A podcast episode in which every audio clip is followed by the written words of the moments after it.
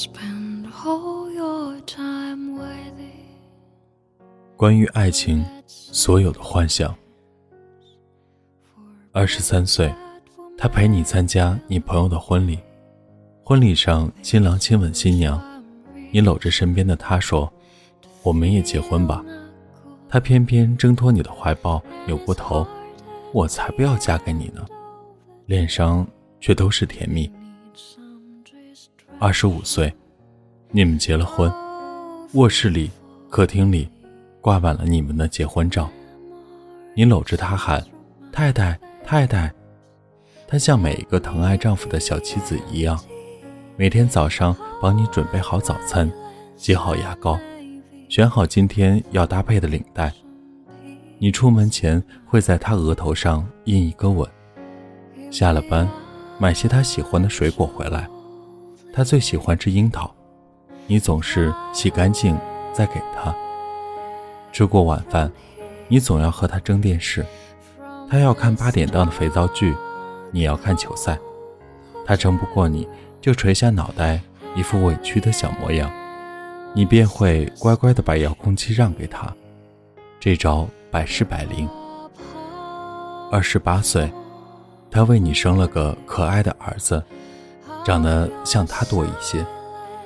你总说，怎么长得像你啊？那么丑，将来找不到媳妇儿怎么办？要是像我多好，肯定是个大帅哥。但是每次抱在怀里都舍不得放手，逢人就夸我儿子特别聪明，像我。晚上小家伙哭得厉害，他怕影响你休息，整晚都不敢熟睡。孩子一动就马上醒来，轻轻的哄着。他说：“长大了要让儿子当科学家，多有出息。”你说：“要当宇航员，那样才酷。”你们吵架了，你很生气，下了班故意约了几个朋友聚一聚，很晚才回家。打开门就看见半躺在沙发上睡着的他，桌子上的菜还冒着热气。不知道被热了多少次，你突然就忘记了生气的原因，轻轻抱起他，回了卧室。三十三岁，你下班回家，他正系着围裙在厨房里忙着做饭，或者煮粥。你扔下棍包，扯了领带，就走过去，从后面抱住他。他拍开你的手，去去去，快去洗澡去，一身的汗味儿。于是你就扯着你刚上幼儿园的儿子进了浴室。他从厨房出来，看到的就是地板上散满家里两个男子汉的衣服，一大一小两个男人把小小的浴室折腾得一片狼藉。他正想埋怨你又弄脏了他好不容易拖好的地，听见里面你和孩子的打闹声，又忍不住笑了出声。到了周末。你们会领着儿子去游乐园，儿子走累了就闹着要你抱，你一只手抱着儿子，一只手牵着他，你觉得自己特别伟大。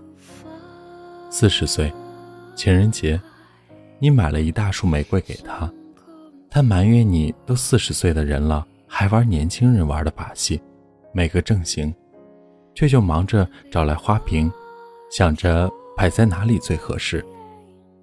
你坐在电脑前置文件，他就煮一杯咖啡给你。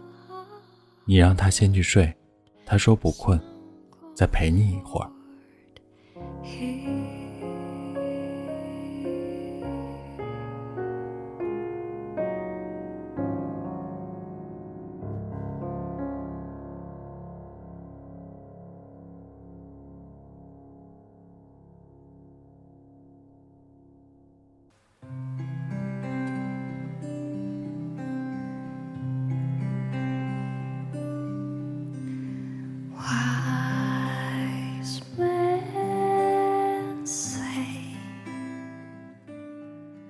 四十六岁，晚上他肚子疼得厉害，你吓坏了。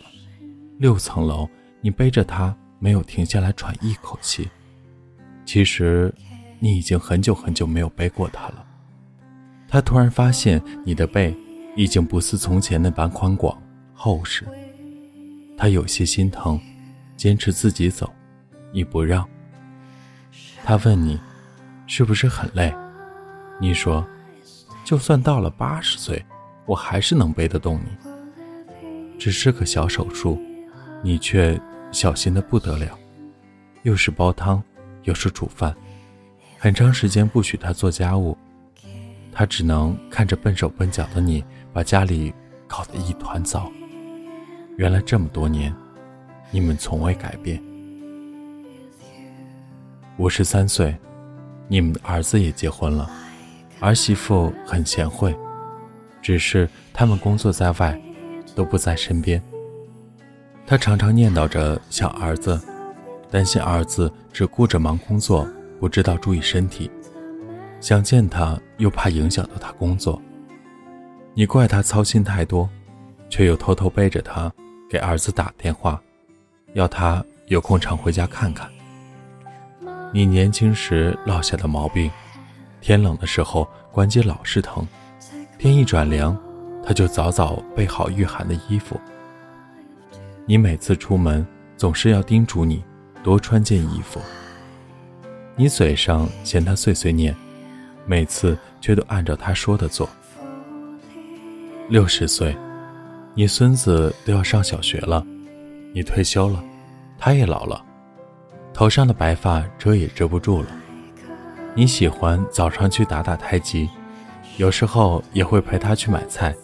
或者到中心广场看扭秧歌，过马路的时候还是习惯伸手去拉着他，倒是他变得不好意思。他说：“一把年纪了，也不怕别人笑话。”七十岁，你坐在藤椅上看报纸，你的眼睛已经有些看不清了，必须戴着眼镜。他就坐在你身边，翻着泛黄的相册。现在的你们常常回忆起过去的事，你们相知、相识，你们结婚、生子。你对他说，刚认识他的时候，觉得他傻乎乎的，像个长不大的孩子。你看现在，脸上都是皱纹了，腰弯了，牙齿也松了，变成老太婆了。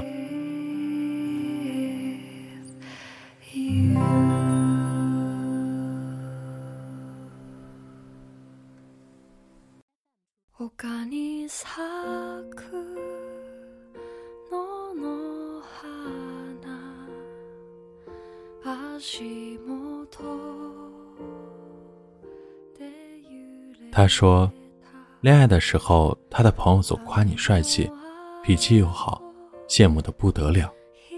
只有他知道，其实你毛病多着呢。你哈哈笑，你说这么多年了，你还不是一样都忍过来了。你们年轻的时候，总是想老了以后会怎么样，没想到，这么一个转身，一辈子，真的就这么过来。八十岁，他的身体越来越不好，脑子也开始迷糊，一句话反反复复会说上好几遍，一会儿看不见你就会像孩子一样慌起来。后来，他在病床上的时候，对你说，他这辈子最幸福的事就是能嫁给你。你说，你这辈子最幸运的事，就是遇见了他。你们都笑了，像二十三岁时你们相遇时的模样。这里是给失眠讲故事，愿这里的故事能温暖你的耳朵，给你一段美梦。晚安，陌生人。